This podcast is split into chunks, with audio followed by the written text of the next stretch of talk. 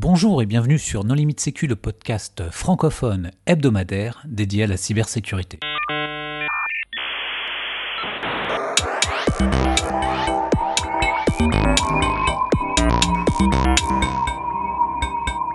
Alors aujourd'hui, un épisode sur l'état de l'art en matière de réponse à incident, avec un invité, Serge Lefranc. Bonjour Serge. Bonjour. Pour discuter avec lui, les contributeurs Non Limite Sécu sont Nicolas Ruff. Bonjour. Vladimir Collard. Bonjour. Hervé Schauer. Bonjour. Christophe Renard. Bonjour. Et moi-même, Johan Hulot. Serge, en préambule, est-ce que tu voudrais bien te présenter? Euh, oui, bah écoutez, euh, Serge Lefranc, je suis le, responsable de la division euh, réponse aux incidents de l'agence, de l'ANSI. Auparavant, j'ai passé, j'ai passé un petit peu moins d'une vingtaine d'années au sein du ministère des Armées, dans lequel j'ai évolué sur différents postes, toujours en lien avec, avec ce qu'on appelle maintenant la cyberdéfense et, et auparavant la SSI. Alors quand on parle de réponse à incident, on parle de quel type d'incident? Alors évidemment, nous, la réponse aux incidents, euh, en tout cas ce qu'on appelle réponse aux incidents à l'agence, est, euh, très lié euh, au réseau qu'on protège.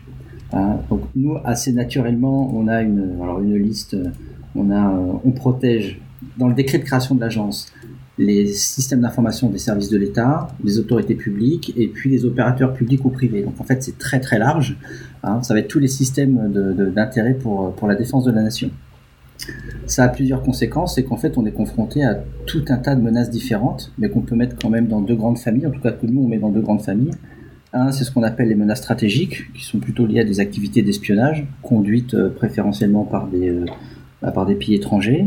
Euh, et l'autre grande famille de menaces, c'est ce qu'on appelle les menaces de masse, là, qui sont plutôt portées par des activités, par des, par des groupes criminels, et qui correspondent à 90% aujourd'hui à ce qu'on appellerait du rançongiciel.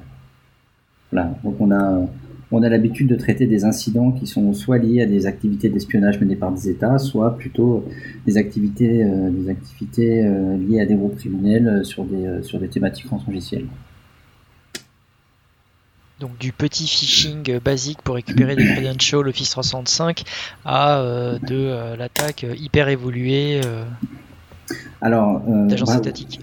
Alors hyper évoluée, ça c'est on travaille encore à définir ce que c'est qu'une attaque évoluée et je pense que ça mériterait un no limite sécu dédié qu'est-ce que c'est qu'une qu'un attaquant sophistiqué.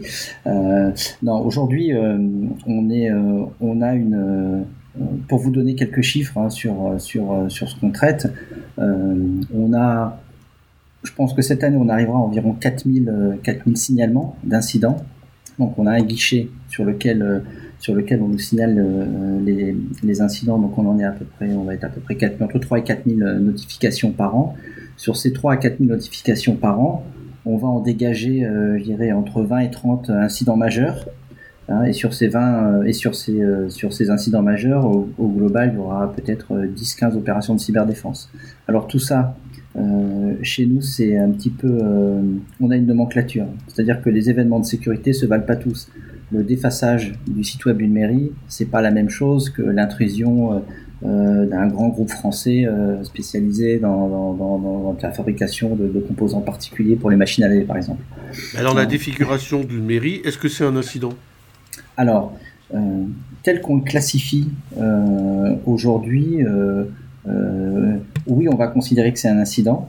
Donc, on a quatre niveaux, quatre niveaux différents qui correspondent à des niveaux d'engagement pour lesquels on va plus ou moins, plus ou moins dédier de la ressource au traitement de cet incident. typiquement, le défaçage d'une mairie aujourd'hui, sans présager d'événements de, d'informations qu'on aurait en plus, euh, c'est quelque chose qui est traité de façon quasi automatique et au plus bas de la chaîne de traitement des signalements. À l'inverse, hein, évidemment, quand on va nous signaler une possible exfiltration euh, euh de mail d'un serveur euh, bien protégé, hein, voilà, on sait qu'on va plutôt être sur une sur un, sur un niveau d'incident plus élevé. Donc aujourd'hui, on peut pas traiter tous les incidents au même niveau, c'est pas possible. Hein. Sur les 4000 incidents qu'on a par an, on est on est nombreux à l'agence, on est presque 600 et plus de 70, euh, presque 75 pour faire de la réponse aux incidents, ça suffit pas pour traiter 4000 incidents si on voulait tous les traiter de la même façon. Et en même temps, leur niveau de gravité, il n'est pas le même. Hein. donc, euh, on a on a essayé de développer des outils pour un petit peu industrialiser ce traitement. Alors des outils, en tout cas au moins des méthodologies. Hein, c'est tout l'intérêt d'en parler. C'est qu'aujourd'hui, on, fait en sorte de dépenser euh, le plus d'énergie sur les incidents qui sont euh, pour lesquels l'impact est le plus important. Hein, euh, que ce soit que ce soit parce que la victime est très importante, que ce soit parce que l'impact sur le SI est très important quand vous avez des, sociétés qui se font, euh, dont le, les serveurs et les, postes, les postes clients se font, euh, se font complètement chiffrer par rançongiciel, l'impact est très important. Alors évidemment, il y a on n'intervient pas non plus dans tous les cas de, de rançongiciel. Puisqu'on va parler de l'état de l'art, euh, bon moi à l'école on m'a appris que quand il y avait un problème de sécurité, il fallait débrancher la prise et faire une copie du disque. Est-ce que c'est encore le cas aujourd'hui? Alors, Je vais faire une bonne réponse comme on apprend à l'école, ça dépend. Ça dépend. Euh, quand vous arrivez sur un réseau avec des milliers de machines, ou même déjà des centaines de machines, des milliers de machines, des dizaines de milliers de machines, évidemment la copie bit à bit, euh, euh, à moins d'avoir une armée d'experts de, de, pour la réaliser, ce qui n'est pas notre cas, c'est pas ce qu'on va réaliser. Hein. Donc dans un certain nombre de cas, on va préférer réaliser une copie sélective, avec des outils qu'on a développés, dont un qui a déjà fait l'objet d'un limite de sécu, euh, parce qu'on on, a déjà, euh, a déjà présenté Orc, un défi Orc, donc un logiciel qu'on a mis a, a mis sur le GitHub de l'agence, euh, a il y a quelques mois, et c'est typiquement un outil qui va nous permettre de faire une copie sélective. alors on sait qu'on n'aura pas forcément tout, Hein, évidemment, hein, par rapport à, à, une image bit à bit d'un disque dur. Néanmoins, les capacités de configuration de cet outil nous garantissent qu'on a quand même de bonnes chances de ne pas passer à côté de ce qui pourrait nous intéresser. Euh, néanmoins, ça nous arrive aussi, dans certains cas très précis, de réaliser des copies bit à bit. Voilà, c'est pas la norme, c'est pas du tout systématique, mais dans certains cas, euh, et notamment pour des levées de doute, euh, on fera pas l'économie d'une copie bit à bit. Mais aujourd'hui, c'est pas la norme. C'est pas du tout la norme, et plus personne travaille comme ça de façon, enfin, sorti de la, dizaine de machines, la copie bit à bit, c'est ingérable. Oui, c'est bien ce qui me semblait. Mais alors, euh, du coup, euh, quels sont les outils qu'il faut utiliser? Parce qu'on oublie tout ce qui est. Enfin, j'allais citer un logiciel commercial, mais il y a mm. beaucoup d'outils utilisés par la police qui correspondent à des affaires, je sais pas, de pédophilie ou autre, où il y a une machine saisie, une machine analysée, mm. qui servent à retrouver des fichiers. Et euh, j'imagine que dans le cas d'une compromission avec des, des, systèmes fileless, enfin des malware fileless, mm. ce genre de choses, chercher des fichiers, ça ne sert pas à grand chose. Quoi. il y a peut-être il y a, peut-être euh, dans ce que tu as posé comme question, Nicolas, un point à préciser, et je pense que Serge pourra l'éclairer, c'est qu'il y a une différence très importante entre la mission de la police et la mission de l'ANSI quand il y a un incident. Mm. Oui, voilà, c'est exactement ce que j'allais répondre. Euh, aujourd'hui, euh, nous, on est dans une, on intervient dans un incident, c'est-à-dire qu'on est, on est, on intervient parce qu'il y a un événement de sécurité qui indique un dysfonctionnement du système d'information. Alors, quelle que soit la, enfin, c'est pas pour n'importe quel type de nature de dysfonctionnement, c'est parce que derrière il y a un problème de sécurité, il y a une compromission. Hein. Il y a différents types de finalités, on l'a déjà évoqué, hein, soit pour l'espionnage ou du rançongiciel par exemple, et on intervient pour faire de la recherche de compromission.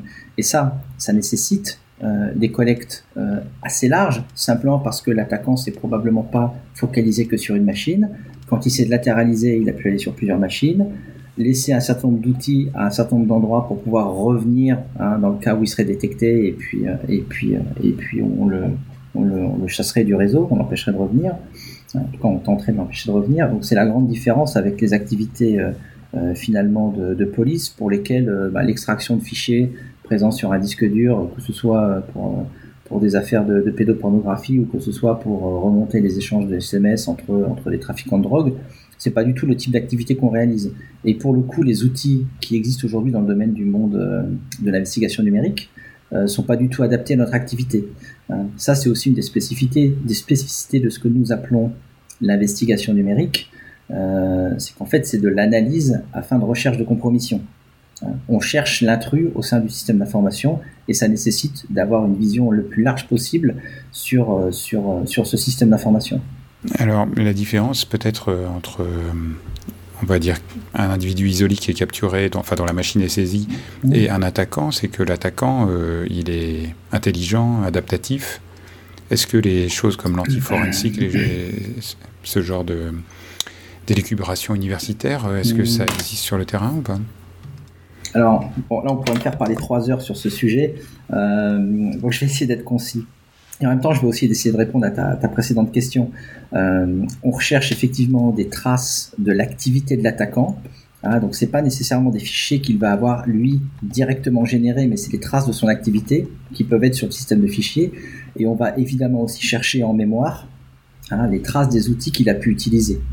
Euh, donc euh, aujourd'hui, euh, des techniques anti-forensiques, euh, il y a des tas de choses qui sont possibles. alors c'est pas vraiment le terme que nous on va utiliser, hein, mais il y a des tas de choses qui sont. En tout cas, c'est pas le terme qu'on utilise au quotidien. vous vous dites comment? Bah, En fait, je, là comme ça, je dirais, on dit pas. En fait, on est face à des, on est face à des, à des outils qui, dans certains cas, comportent des techniques pour en rendre plus complexe l'analyse. Hein, que ce soit parce qu'ils vont avoir été paqués, que ce soit parce que euh, bah, le, malware va uniquement résider en mémoire, du coup, euh, bah, s'il n'y a pas d'analyse mémoire, le malware il est invisible. Voilà, donc on, on, va pas tant parler de techniques euh, anti-forensiques, néanmoins, oui, de plus en plus, on constate que les attaquants, quels qu'ils soient, que ce soit des organisations criminelles ou des, ou des, ou des, ou des attaquants, attaquants qu'on va appeler étatiques, bah, les, les, outils utilisés sont de plus en plus complexes.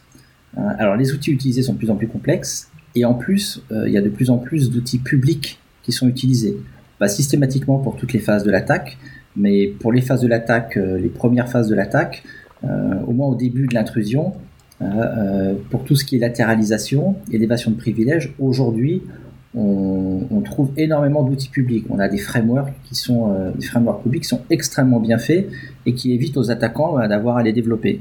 Et en même temps, euh, même s'ils sont beaucoup plus signants, euh, ça, leur, euh, ça leur permet aussi de, de, passer en dessous, de, en dessous du, radar, du radar des outils qui seraient du coup très très spécifiques et puis que, qui n'existent nulle part ailleurs et très complexes.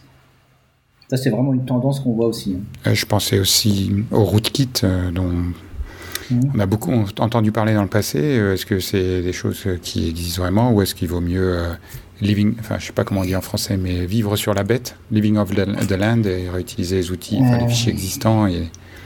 Alors, tu voulais dire un truc, Christophe, peut-être Oui, juste le terme d'antiforensique, il marche bien quand on parle d'un outil ou d'une machine isolée. Quand on parle d'une activité qui s'est étendue dans le temps et sur pas mal de machines, mmh. en fait, c'est plutôt de la sécurité opérationnelle de la part de l'attaquant. Et la sécurité mmh. opérationnelle, c'est quelque chose qui est difficile à maintenir, maintenir à l'échelle et dans le temps. Euh, donc, mmh. effectivement, les outils comme, comme l'a dit Serge, ils incluent de plus en plus de mesures de discrétion. Mais euh, au final, ce qui fait la discrétion d'une attaque, c'est la discipline de l'attaquant. Et alors, est-ce que les attaquants sont bien disciplinés? Bah, C'est ça qui est bien, c'est qu'on parle toujours de la symétrie de l'attaque.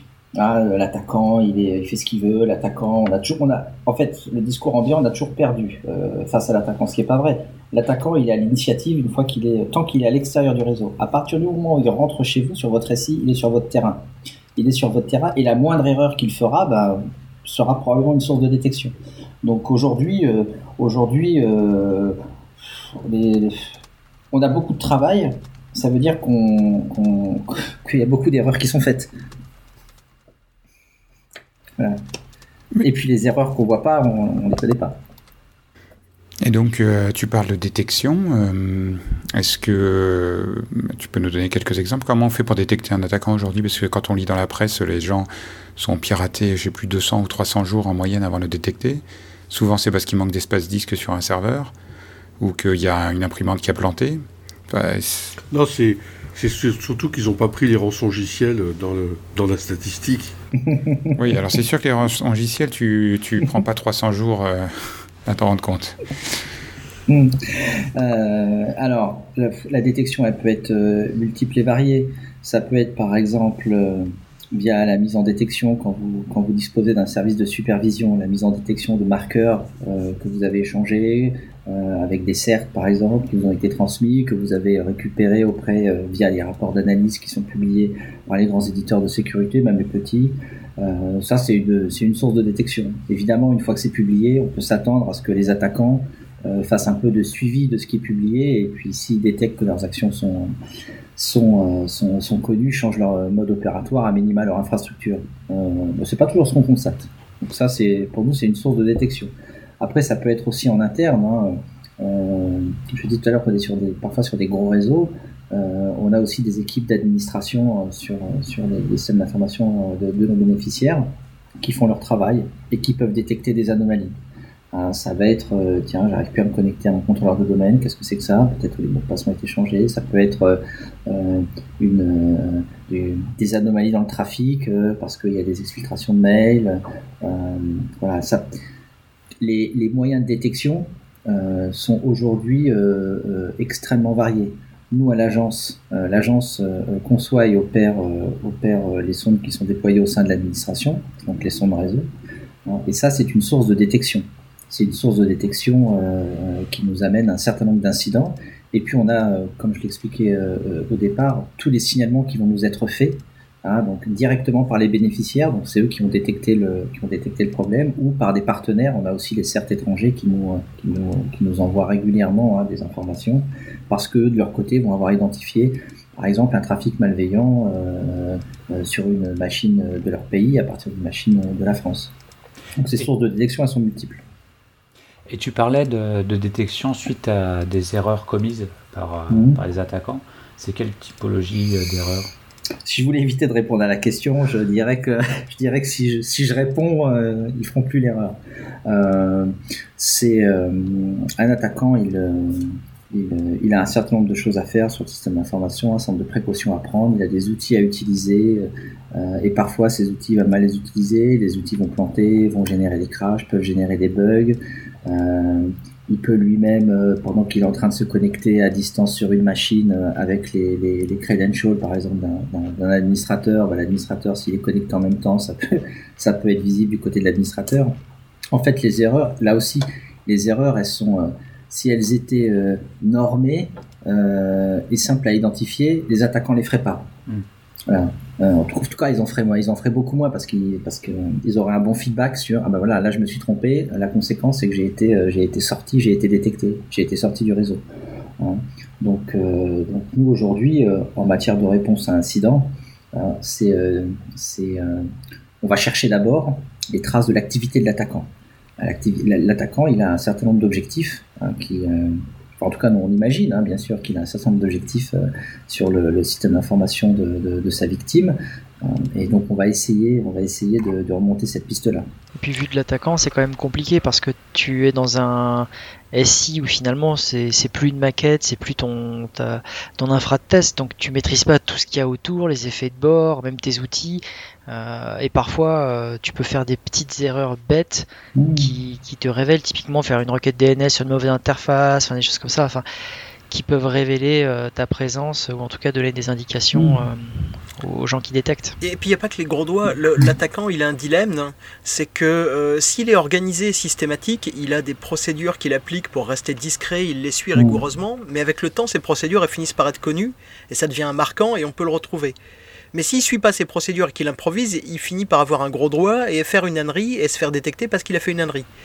Euh, hmm. C'est pas, c'est facile pour l'attaquant de rentrer, mais euh, ce qu'on oublie souvent, c'est que euh, ben, un attaquant, il a généralement un but, et que pour atteindre son but, c'est pas une fois qu'il est rentré sur un système d'information qu'il l'a atteint, et, tout ce chemin entre les deux, bah, il va vraisemblablement laisser des traces et il a l'occasion de faire des erreurs. Alors, c'est typiquement le cas aujourd'hui pendant très longtemps, hein, il y a eu ce, paradigme de la sécurité périmétrique. J'ai un pare-feu, il est configuré, euh, mon réseau est protégé, euh, j'ai une parfaite maîtrise, une parfaite vision de mon réseau de cinq machines.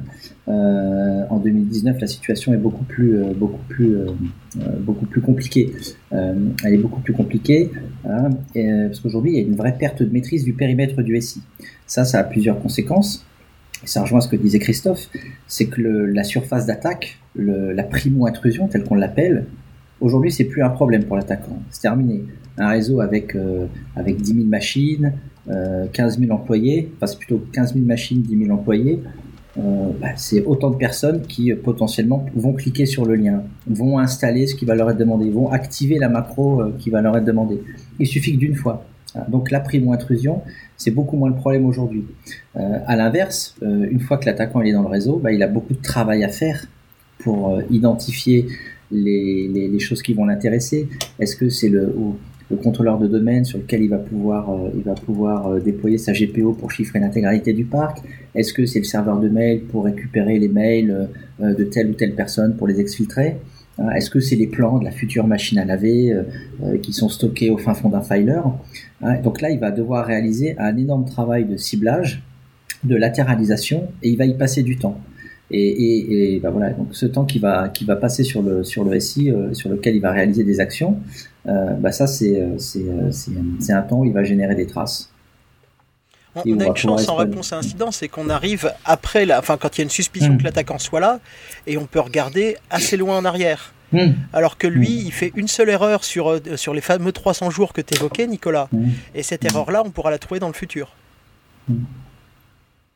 Enfin, sauf s'il détruit tous les logs et qu'il panique et que... Mais justement, ce qui est intéressant sur un SI moderne, tu as bien plus que les logs. Et puis la destruction de logs, euh, c'est probable que ça ait une alerte quelque part. Oui, la destruction de l'autre, ça va faire qu'il soit détecté. Je, veux dire, est-ce qu'il y a des attaquants qui ont totalement atomisé un système d'information pour, euh, pour disparaître et couvrir leurs traces? C'est des choses qui se oui, voient. Mais cela, on peut pas le, savoir. Exactement. Moi, je peux te dire que, bon, il y a quelques années, ok, j'ai pas d'expérience récente, il y a quelques années dans l'expertise, euh, l'investigation privée, des gens qui véritablement euh, avaient déployé les techniques qu'on apprend à l'université pour se cacher, ça, on n'a on a jamais vu. C'est-à-dire que même s'ils font attention, euh, enfin le, mec qui regarde, euh, si tout d'un coup tu débranches la, prise réseau, euh, c'est une vue de l'esprit. Enfin, en tout cas dans l'expertise mm. privée.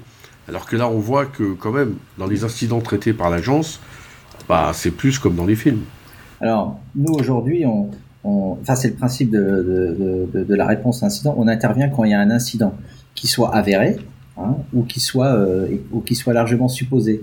Euh, sans ces éléments-là, euh, bah, c'est très compliqué. Alors, ça peut nous arriver. On a certaines euh, prestations. On va partir et on travaille avec les auditeurs chez nous là-dessus. On va faire ce qu'on appelle une chasse, un hunting, où là, on n'a aucun élément qui nous indique la présence d'une compromission d'un attaquant, mais on va chercher. mais évidemment, c'est les cas les plus, les plus compliqués, hein, parce qu'un attaquant qu'on n'est pas capable de détecter, en fait, on ne le voit pas. Donc, si on ne le voit pas, il n'existe pas. Alors quand tu dis pas capable de détecter, c'est avec les moyens à disposition entre guillemets hmm. de l'entreprise. Pas, hmm. pas, forcément vos moyens à vous quand vous venez pour faire du hunting. En fait, on est, euh, c'est le jeu du, chat et de la souris. Hein. Alors, je sais pas qui est le chat, je sais pas qui est la souris hein, dans l'histoire, mais euh, les attaquants qui, euh, qui, pratiquent cette activité depuis, depuis très longtemps ont probablement déployé, développé des, des techniques et des procédures euh, et ont probablement une gestion de leur euh, sécurité opérationnelle très poussée. Euh, disposent probablement d'outils très furtifs. il suffit de voir hein, sur les quelques, quelques dernières années les, grandes divulgations d'outils d'outils de, de, services de renseignement. Il y a des choses qui étaient excessivement avancées par rapport à ce qu'on pensait. Il y a des choses simples aussi, mais il y avait des choses qui étaient qui étaient euh, très avancées et certaines euh, certaines qui ont 10 ans. Donc euh, ça c'était il y a 10 ans. Et c'est pas des choses qui ont été conçues à 10 ans. C'est peut-être des choses qui ont été conçues il y a 15 ans. Donc où en sont ces grands acteurs aujourd'hui? Moi j'en ai aucune idée. J'en ai aucune idée typiquement. Et ça c'est une de nos difficultés. C'est qu'il y a des sur un système d'information un système d'information c'est très vaste. C'est évidemment des postes bureautiques des serveurs mais c'est aussi des équipements réseau, des petits équipements réseau avec des switches avec peu d'intelligence, mais des plus gros équipements réseau avec plus d'intelligence et de fonctionnalité, donc des surfaces d'attaque, c'est des imprimantes, hein, euh, c'est tout un tas de choses auxquelles, auxquelles d'ailleurs on ne pense pas, hein, et ça c'est des, euh, des, on parlait d'état de l'art hein, en, introduction, on est vraiment dans cette logique-là aujourd'hui.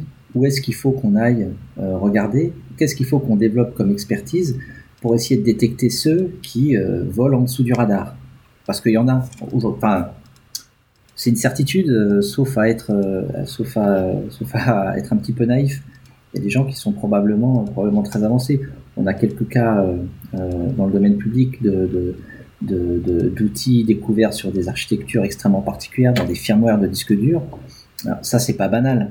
C'est pas banal. Et quand, et quand on constate que ces outils-là étaient quasi industrialisés il y a une dizaine d'années, vraiment on peut se, où on en est aujourd'hui. Oui, les acteurs dont tu parles, c'est ceux qui ont des, des 0D, des outils qui permettent de compromettre euh, des firewalls, des équipements mm. réseau, euh, des VPN, et donc de rebondir d'équipements de, ce mm. type-là à d'équipements de ce type-là. Mm. Et malheureusement, ça, c'est pas des équipements qui te sortent énormément de, journaux, de logs, Et c'est. Alors je sais plus, je crois que c'est Christophe sur une émission précédente qui disait oui, mais à un moment, euh, les, attaquants vont quand même revenir sur du SI entre guillemets classique, du filer, des choses comme ça pour récupérer de l'info. Mais bon, c'est-à-dire que ah. quand même, euh, tu, ils passent sous les radars pendant très longtemps en rebondissant d'équipement en équipement euh, sur lesquels t'as pas vraiment de, de maîtrise. Enfin, il y a un truc que ton euh. attaquant. Euh, alors souvent t'as pas de log, et puis euh, si l'attaquant a pu s'enfouir dans un équipement, c'est vraisemblablement qu'il avait les droits d'admin dessus. Il n'a pas forcément un 0D. Hein. Ça peut être de la persistance dans ton infra, ça peut être créer un tunnel pour exfiltrer. Ça peut être, moi j'ai bien aimé le cas de VPN Filter quand même, où tu as l'attaquant mm. qui pirate tout un tas de routeurs pour s'en servir comme rebond d'anonymisation pour aller frapper sa cible. Mmh. Donc il y a plein de raisons pour lesquelles l'attaquant va aller euh, s'emparer de device et souvent c'est pas parce qu'il a un 0D pour le pirater pour le device lui-même, c'est parce que le device lui donne accès à autre chose. Mais comme tu l'as dit, il a besoin d'un effet sur sa cible. Mmh. Euh, si, c'est un criminel, il y a un moment il a besoin de prendre en otage le système ou de voler des informations euh, financières ou des informations, peu importe, si, ou de chiffrer. Bah là il va se voir et à ce moment-là ça va être plus dur pour lui d'effacer ses traces parce que c'est le moment où le, système passe en crise et tout. Euh, enfin, va falloir qu'il s'efface très rapidement. Si c'est un espion, euh, il va vouloir rester discret très longtemps tout en siphonnant les informations, mais ça veut dire qu'il a des canaux de communication. Ça veut dire qu'il va falloir qu'il aille se servir sur des systèmes d'information sur lesquels il y a des comptes, il y a des accès. Euh, donc ça, ça, laisse des... un moment ou un autre, ça laisse des traces. Le problème, c'est plutôt tu as une trace isolée et comment tu vas être assez systématique pour remonter cette trace et comprendre ce qui s'est passé? Il et aller chercher, tu l'as dit, dans... traces, mais, mais est-ce que l'attaquant laisse des traces quand il compromet par exemple tes hyperviseurs? Et donc là entre guillemets les, je sais pas comment dire ça, au-dessus ou en dessous, je sais pas, de ton SI sur euh, prenons un ESX, un Xen, où personne va aller regarder euh, les logs sur le Xen ou le SX. Euh, et là potentiellement, depuis cette euh, solution-là, il peut avoir accès au système hébergé dessus et donc accès aux, données de façon plus ou moins discrète, euh, enfin même plutôt discrète. Oui, mais il ne s'est pas téléporté sur ton Xen. Exactement. Non, effectivement. Et, c'est pour ça que la réponse à l'incident, c'est vraiment une activité euh, globale par rapport à, par rapport à, la, à ce qui peut être fait sur une machine isolée. C'est qu'en fait, on cherche à avoir une vue globale. On sait qu'il y, y, a des endroits, par exemple, il y a il y a des cas où euh, on n'a pas beaucoup d'informations sur, euh, sur, euh, sur l'infection initiale, la primo-intrusion. On n'en a pas, soit parce que ça fait très longtemps, soit parce que ben, on n'arrive pas à remonter de traces. C'est pas parce qu'on n'en a pas sur cette partie-là de l'intrusion qu'on va pas avoir une bonne idée de ce qui était recherché par l'attaquant. Et finalement, quels que soient les moyens qu'il utilise, c'est aussi toute la difficulté. Hein, c'est qu'aujourd'hui, il y a beaucoup de choses qui sont techniquement possibles. On imagine qu'il y a beaucoup de choses qui sont même encore plus possibles que, que ce à quoi on pense. Néanmoins, comme l'a dit Christophe, l'attaquant, à un moment donné, il va chercher une information. Il va chercher à obtenir un effet. Que cet effet, ce soit de voler des informations, éventuellement peut-être de les modifier, ça, ça, doit exister. Euh, ou alors, c'est de les, de les, de les, euh, d'en rendre l'accès, euh, rendre l'accès à une ressource impossible. À un moment donné, il va avoir besoin d'atteindre des effets. Hein, tout ce qu'il va pu avoir, tout ce qu'il aura pu déployer techniquement euh, précédemment à ça, c'est pour obtenir un effet. son commanditaire lui demande un effet. Et, pour obtenir cet effet, il va avoir déployé tout un tas de choses, certaines probablement très discrètes et d'autres beaucoup moins. Donc, euh, on, parle, on parle souvent aussi de, pour les attaquants avancés de, de, de 0D à foison. Aujourd'hui, il faut aussi bien se rendre compte que le, en tout cas nous, on ne pense pas que par rapport à ce qu'on voit, l'utilisation du 0D soit systématique soit même euh, généralisé. Simplement parce qu'il y a beaucoup de moyens d'obtenir euh, un effet, l'effet escompté. On parlait tout à l'heure de phishing. Euh, il y a un cas, un test qui a été fait grandeur nature par, Bercy il y a quelques années. Alors je l'ai plus exactement en tête, mais grosso modo, ils ont fait une campagne pour alerter sur les risques du phishing. Hein. ils ont envoyé un mail de phishing. Des gens ont cliqué, ils avaient été une première fois sensibilisés, ils ont cliqué, donc ils ont fait un débriefing de cette campagne de phishing, toujours par mail, hein, ils ont alerté, ils ont refait une deuxième campagne de phishing, et il y a toujours des gens qui ont cliqué.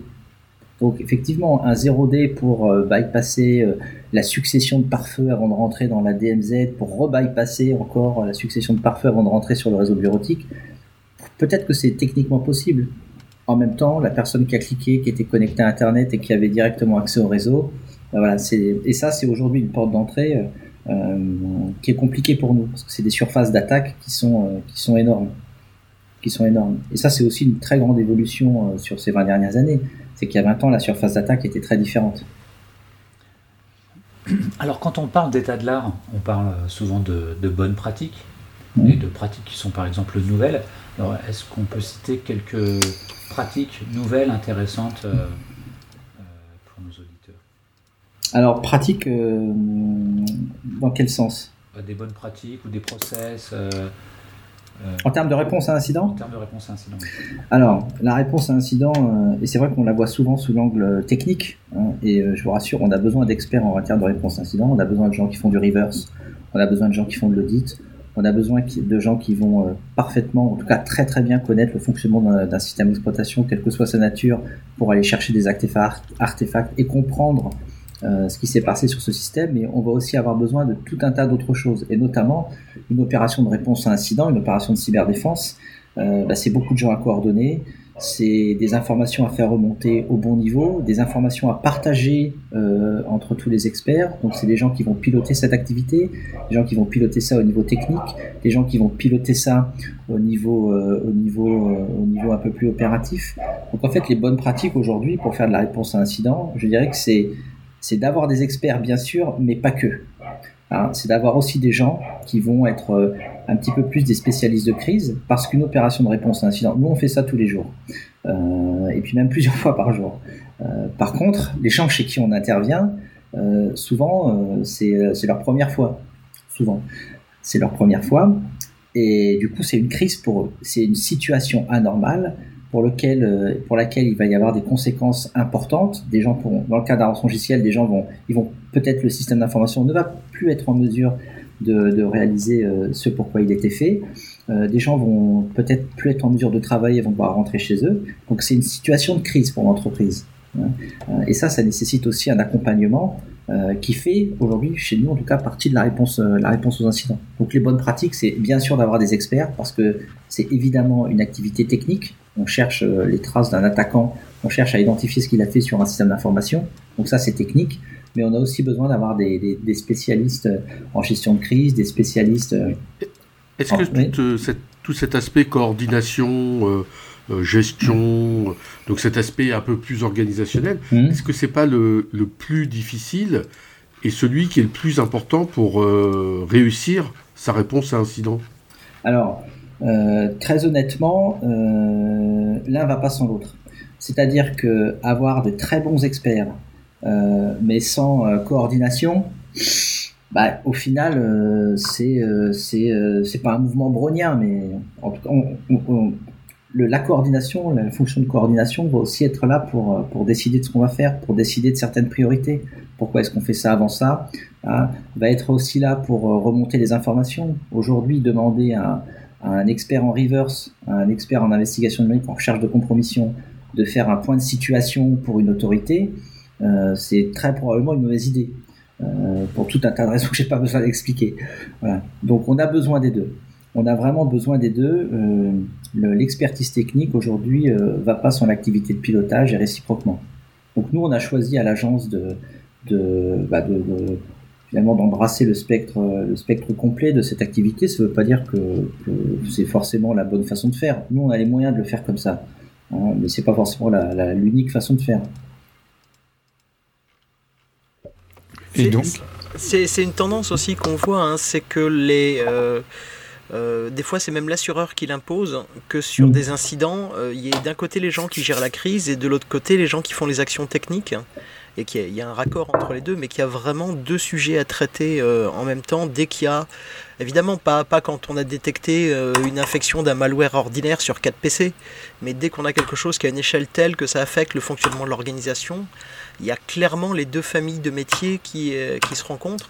Et euh, dans, ce que tu disais, Hervé, euh, si quelqu'un se retrouve avec un excellent pilotage, mais pas, pas de personnes pour faire des actions techniques, ce que l'on voit, c'est que c'est des DSI qui peuvent être un peu perdus parce qu'elles n'ont pas la compétence sur des actions spécifiques de sécurité, de recherche de compromission et qui vont faire du best effort, mais qui vont devoir apprendre en faisant. Et à contrario, s'il y a des gens qui sont très bons techniquement, mais qu'ils euh, ne sont pas pilotés, eh ben, va y avoir la tendance à se disperser, enfin non, à se concentrer sur ce qu'ils savent faire spécifiquement, euh, mais c'est pas forcément ce qui est le plus approprié dans l'incident. Donc si on prend des forensicateurs, typiquement leur premier réflexe c'est d'aller chercher un patient zéro, par où est rentrée l'intrusion, etc. Alors que si on a le feu et un rançongiciel, peut-être que c'est pas du tout la priorité. Euh, et, et, en fait, on peut vraiment se passer ni de l'un ni de l'autre. Euh, c'est ça, c'est un retour d'expérience, je pense, qui, qui commence à être à peu près universel chez tous les gens qui en font. Euh, l'un sans l'autre marche pas. D'ailleurs, c'est des choses qui avaient été identifiées hein, dans l'ISO, je crois que c'est l'ISO 27035. Euh, 1, tiré 1 et tiré 2. et donc, il y a exactement, merci Hervé, il y a un certain nombre de rôles qui ont été identifiés. et voilà, il y a beaucoup de bon sens, évidemment, hein, mais c'est la question d'origine, c'était quelle, est, quelle était la partie la plus complexe, la plus difficile, la plus délicate? Est-ce que c'était plutôt cette partie technique ou plutôt cette partie coordination pilotage? Bon, finalement, tu as répondu que oh, les deux, c'est super balèze. Alors, en fait, j'irai même plus loin. Euh, ce qui est le plus compliqué, c'est d'être capable de le faire plusieurs fois en parallèle. Hein. parce qu'aujourd'hui, euh, euh, et ça a été le cas par l'agence dans le passé, dédier toute son énergie à la résolution d'un problème, euh, bah, ça c'est possible quand tu as un seul problème. Quand on a trois en parallèle, c'est là où est le challenge. Comment est-ce que tu maintiens le, le, même niveau d'excellence opérationnelle, de pilotage, d'expertise technique quand tu as trois euh, gros incidents, trois opérations de cyberdéfense en parallèle? Pour moi, le challenge, il est vraiment là. Moi, je sais qu'il y a quelques années, euh, les, entreprises privées qui faisaient ce travail, euh, à l'époque en tout cas, elles étaient incapables de gérer chacune plus d'un incident à la fois, et certains incidents demandaient à ce qu'elles soient à plusieurs.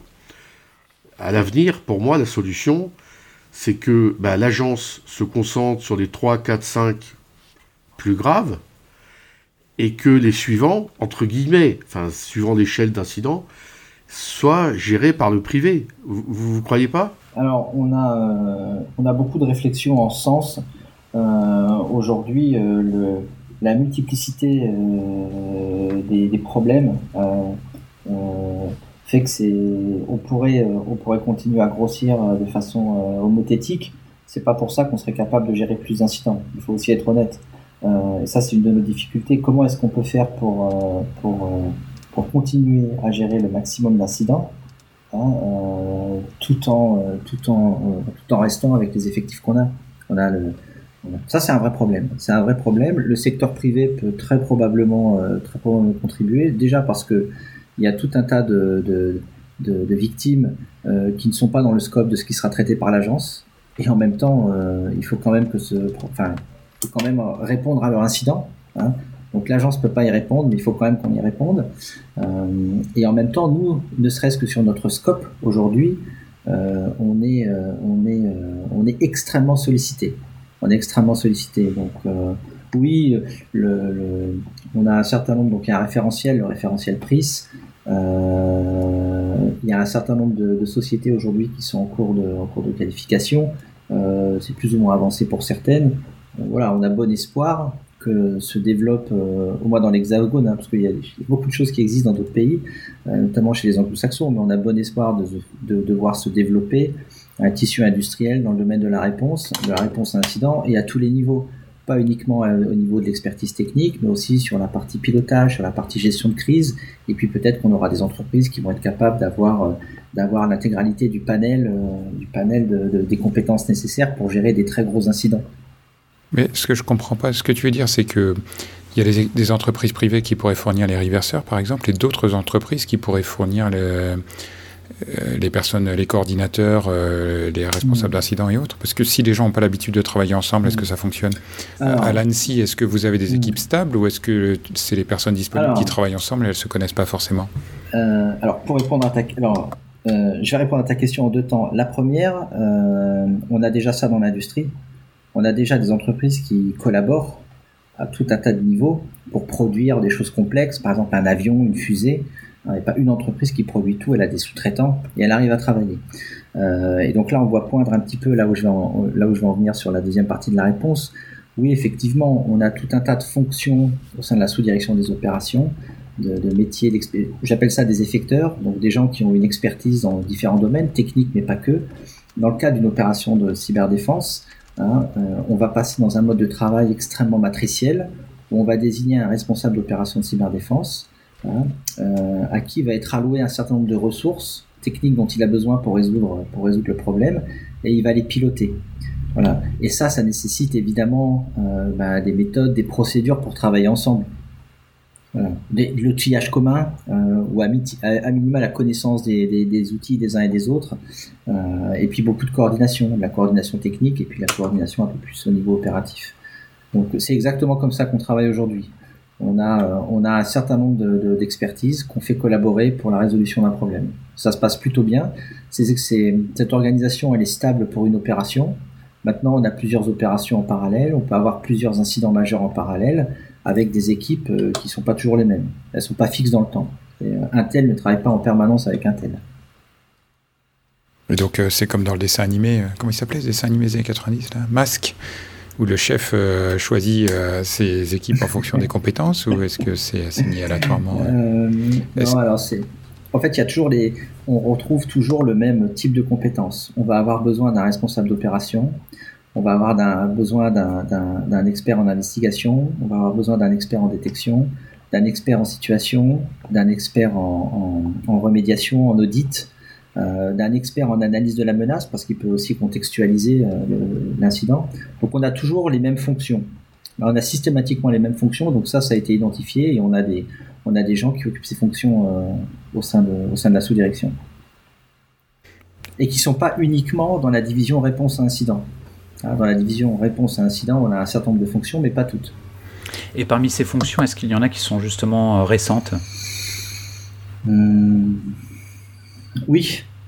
Oui, alors, euh, bah, sur le, en même temps que l'agence avait de plus en plus d'opérations de cyberdéfense à, gérer, de plus en plus d'incidents à traiter, euh, on a professionnalisé l'activité et est apparu, est apparu certaines nouvelles fonctions et d'autres ont évolué elles ont évolué euh, pour, euh, pour s'affiner.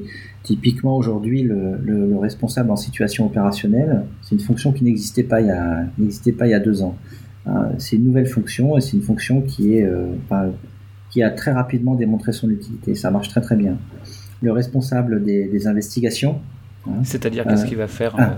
le responsable en situation opérationnelle? Alors, le responsable en situation situation opérationnelle, il va être avec le responsable d'opération et avec, le, euh, et avec les, experts techniques pour euh, euh, finalement collecter toutes les informations dont il a besoin pour établir la situation sur l'opération, c'est-à-dire ce qu'il se passe sur l'opération.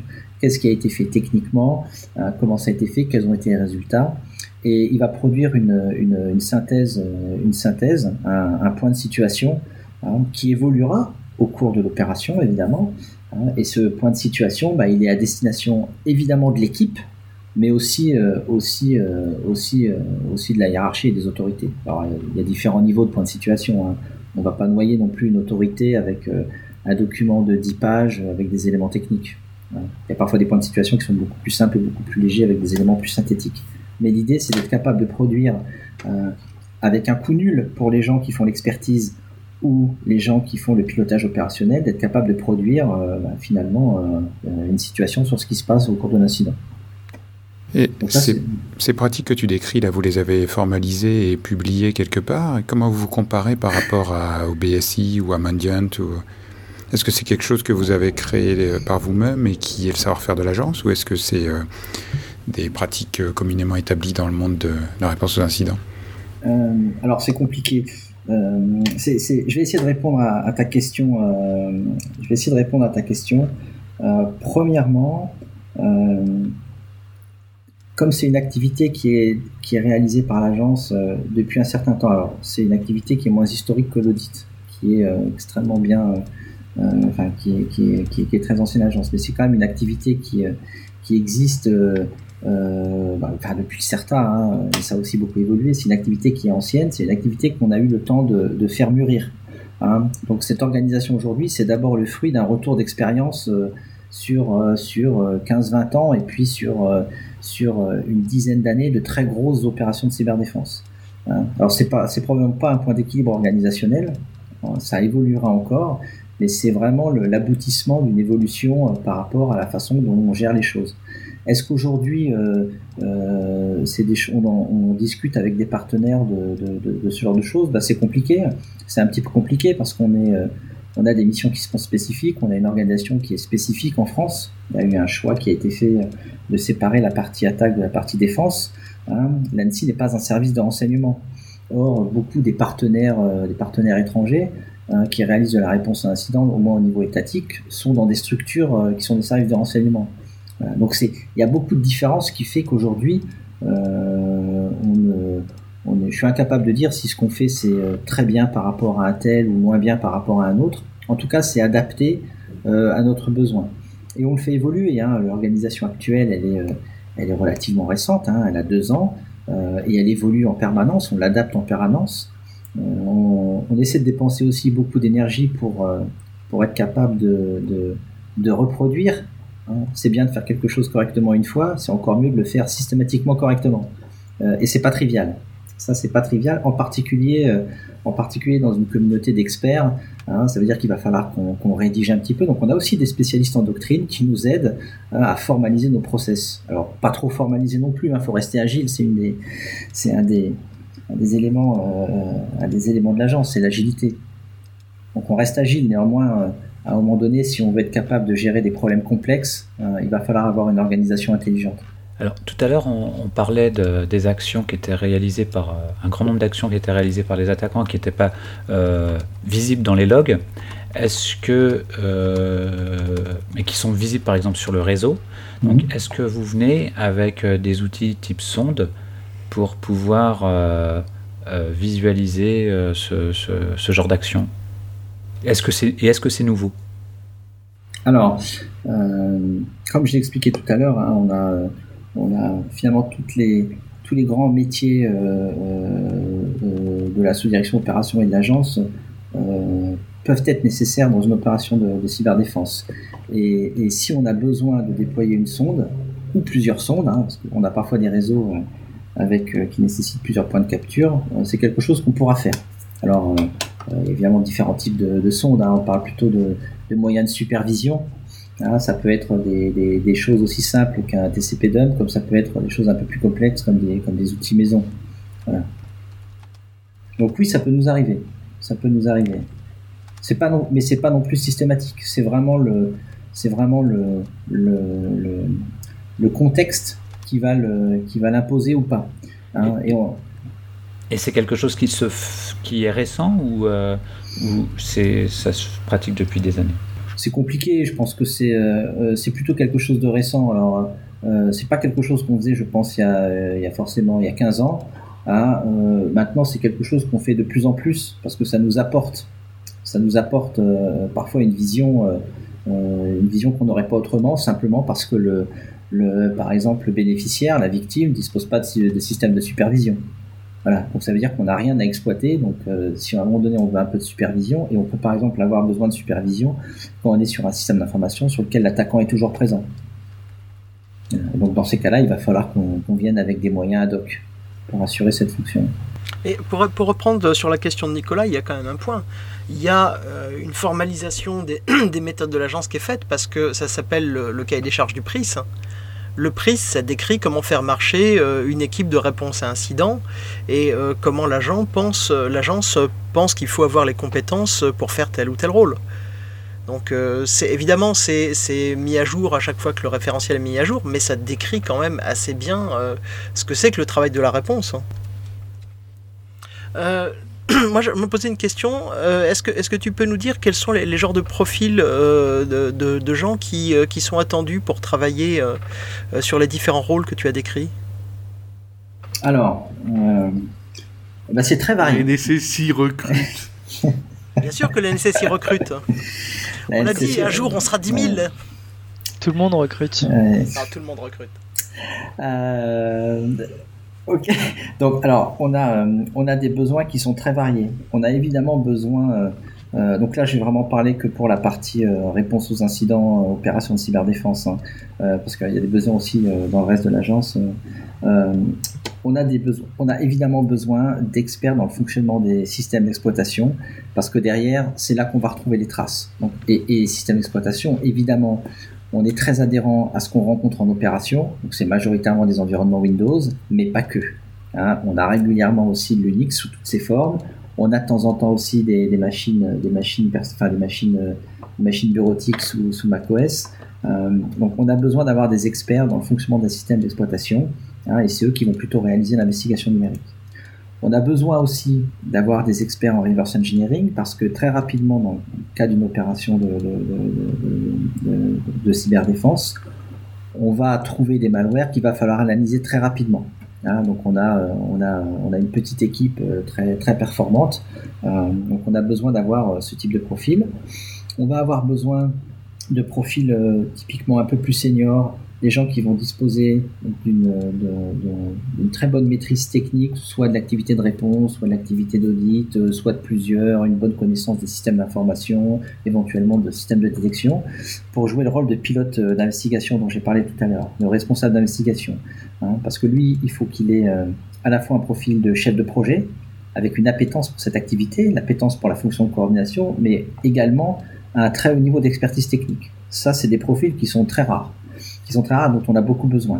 On a aussi besoin d'avoir des profils euh, toujours sur, euh, sur la fonction un petit peu de chef de projet, mais là de responsable d'opération de cyberdéfense, qui vont être euh, moins dans la technique que le responsable technique, mais qui vont quand même avoir une excellente compréhension de ce qui se passe. Il faut les imaginer comme un chef d'orchestre. Le chef d'orchestre, c'est pas le c'est pas le, premier violon.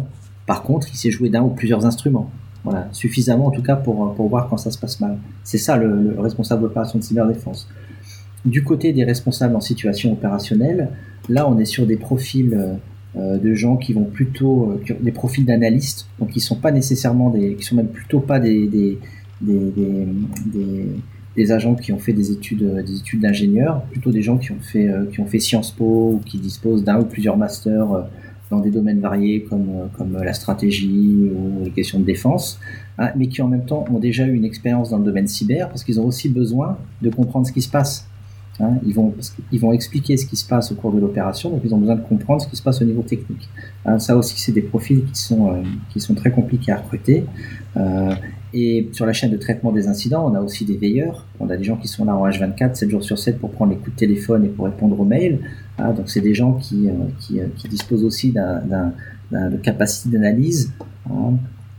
donc voilà, on a des profils, on a vraiment des profils qui sont très variés qui sont évidemment très centrés sur la partie technique. Aujourd'hui, le, la proportion d'ingénieurs, euh, euh, de personnes, euh, voilà, de personnes à profil plutôt infosec, je dirais dans la division, on est, on est au moins aux deux tiers, hein, et le dernier tiers étant des gens qui sont plutôt, plutôt pas des profils ingénieurs, mais qui ont une bonne connaissance, voire une très bonne connaissance de la thématique cyber, et qui vont l'appliquer soit à de l'analyse, soit à des questions de doctrine, voilà on a des spécialistes en gestion de crise aussi, euh, des spécialistes dans le retour d'expérience. Enfin, voilà, c'est tout un tas d'activités. Donc c'est très varié, c'est très riche. Euh, et comme l'a dit Christophe, aujourd'hui on euh, recrute, on recrute. D'ailleurs, il y a des endroits où si on présente deux, profils, on va les recruter. On est, plutôt, en dessous de, de ce dont on a besoin qu'au-dessus. Mais les gens, il y a beaucoup de, en en discutant sur les salons, donc je participe à un certain nombre de salons, euh, ou en en discutant dans la, dans la communauté, les gens, euh, les gens n'imaginent pas ce dont on a besoin. On pense évidemment à l'investigation numérique, il va falloir que j'apprenne à utiliser Encaisse, FTK, et puis euh, je sors des SMS. Non, c'est pas du tout ce qu'on fait. C'est absolument pas ce qu'on fait. C'est même tellement éloigné de ce qu'on fait que que, que, que, c'est dommage de, de, de, voir comme ça. Hein. Et, et, cette activité, l'activité de pilotage technique aussi, c'est quelque chose qui est euh, souvent qu'on rencontre peu chez les experts, alors qu'en fait euh, c'est une activité qui est passionnante hein, et qui nécessite aussi d'avoir les mains dedans, enfin dans, vraiment dans la partie, euh, la partie cœur de métier de, la réponse à l'incident. On a vu au début que tu as bien expliqué que vous n'étiez pas la police, mais tu as dit aussi que dans certains cas, bon, bah, l'attaquant était toujours en place dans le, le système d'information.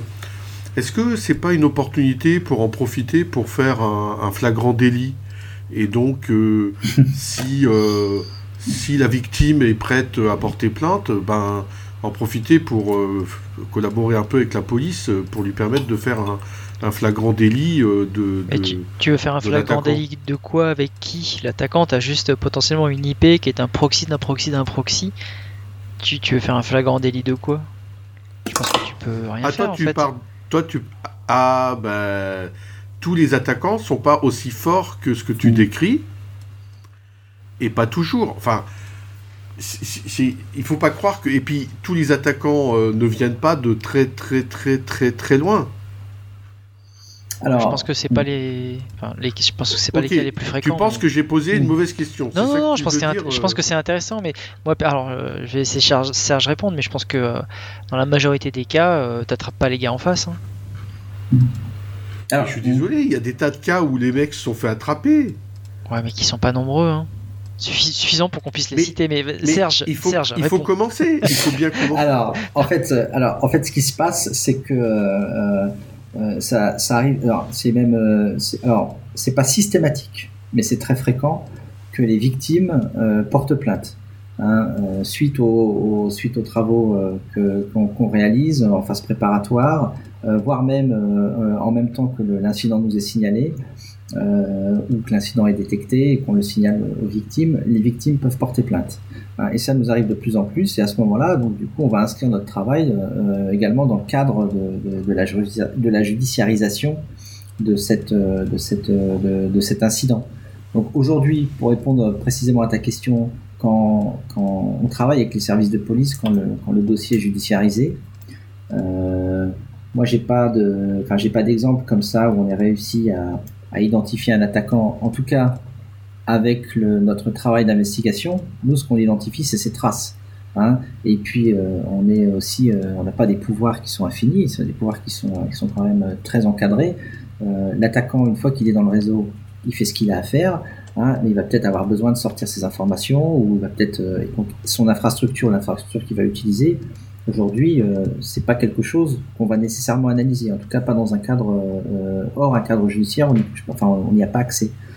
donc il y a beaucoup de choses. Je peux pas répondre, euh, euh peux pas répondre avec euh, avec. Euh, je peux pas répondre à ta question en te disant que oui, aujourd'hui, on en profite pour identifier identifier les, attaquants. C'est beaucoup plus complexe que ça.